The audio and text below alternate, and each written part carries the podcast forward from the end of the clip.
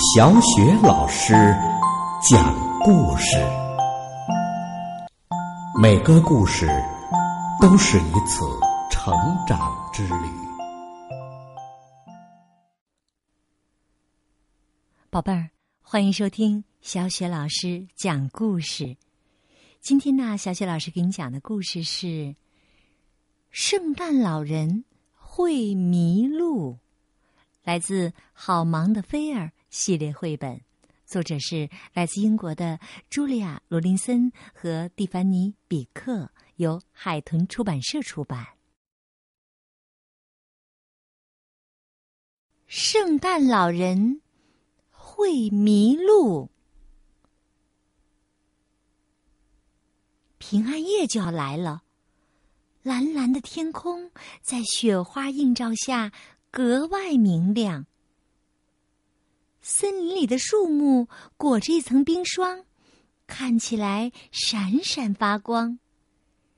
小水洼也结了层冰，菲儿踩下去，吱吱嘎嘎的响着。他啪嗒啪嗒的走到一个洞穴前。这里曾经是兔子的家，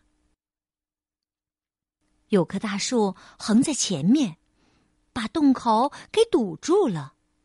菲尔一蹦就从树上跳了过去，然后站住了。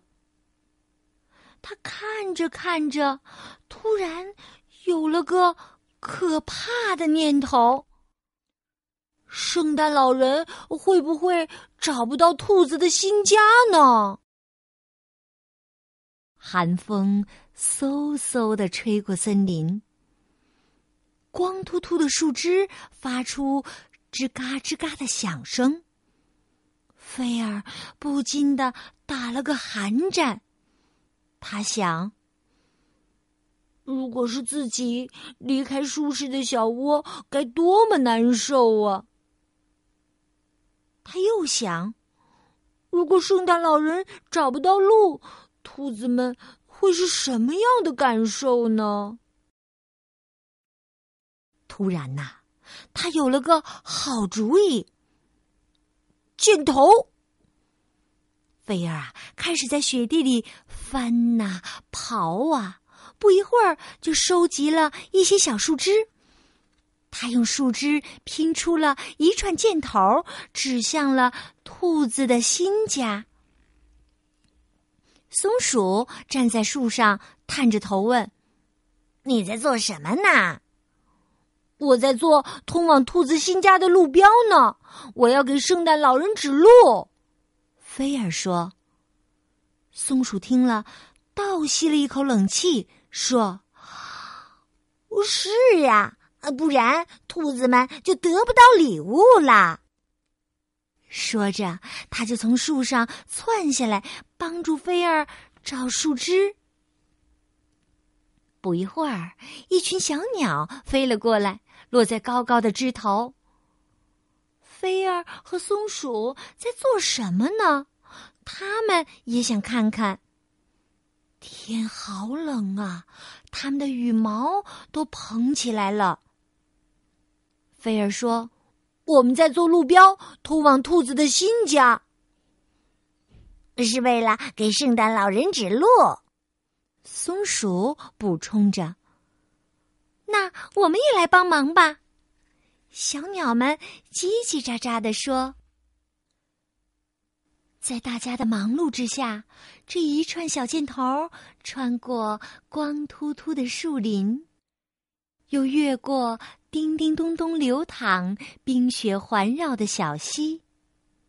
当太阳快要下山时，小箭头都变得金灿灿的。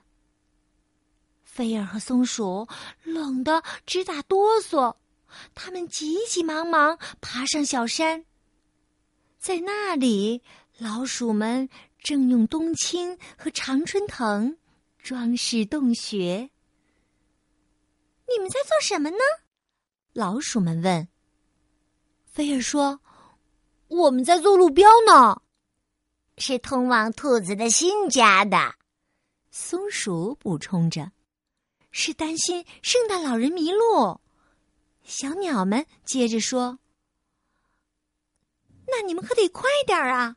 老鼠们说：“天快黑了，我们也来帮忙吧。”就这样，菲儿、松鼠、小鸟们和老鼠们终于做好了通往兔子新家的路标。兔子的新家里舒适又温暖，蓝莓派香气四溢，炉火噼噼啪啪的烧着。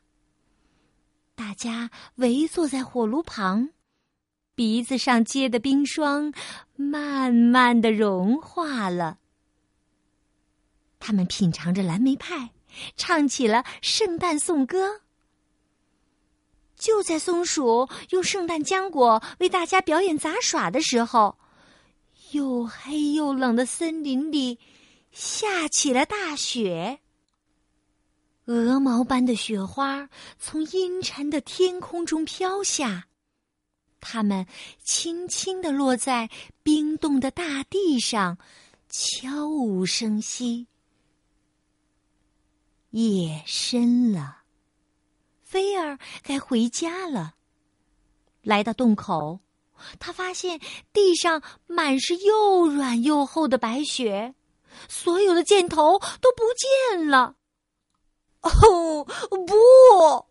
菲儿大叫起来，眼里含着泪光：“你们的圣诞礼物可怎么办呢？圣诞老人找不到你们的家了。”菲儿放眼望去，森林里一片黑暗。他想，圣诞老人一定在风雪中迷路了。我有主意了，菲儿把朋友们喊到一起说：“如果我们今晚不睡觉，圣诞老人来的时候就可以告诉他该怎么走了。”于是，朋友们互相道晚安。他们穿过大雪覆盖的树林，回家去了。菲儿钻进他那。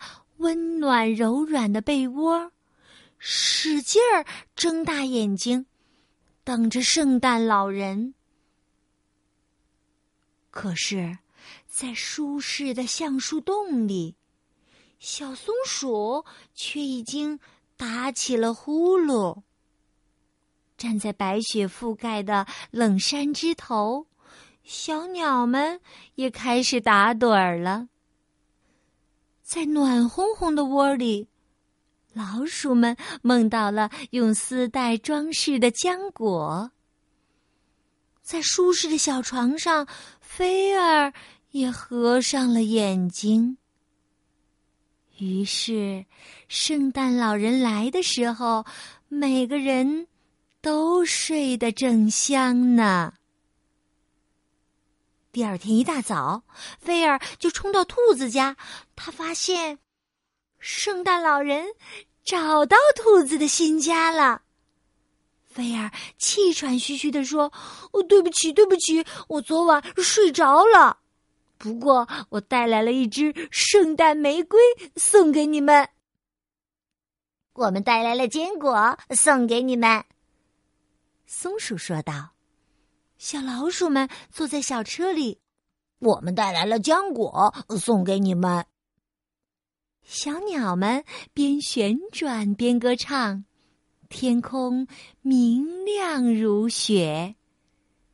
小兔子说：“你们带来的最好的礼物就是你们自己，大家都请屋里坐吧。”圣诞快乐！朋友们像一家人一样围坐在一起，高声的呼喊着，分享着圣诞的果实。好了，宝贝儿，刚刚小雪老师给你讲的故事是《圣诞老人会迷路》，来自系列绘本《好忙的菲尔》。故事就为你讲到这儿了。接下来呢，又到了小雪老师读古诗的时间啦。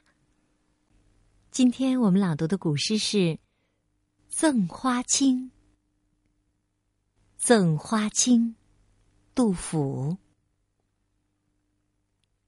锦城丝管日纷纷，半入江风半入云。此曲只应天上有，人间能有几回闻？锦城丝管日纷纷，半入江风半入云。此曲只应天上有，人间能有几回闻？锦城丝管日纷纷，半入江风半入云。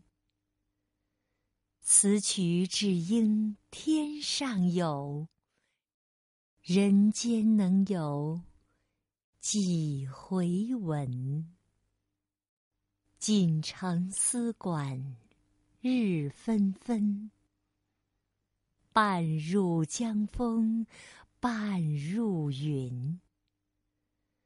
此曲只应天上有，人间能有几回闻？锦城丝管日纷纷，半入江风半入云。此曲只应天上有，人间能有几回闻？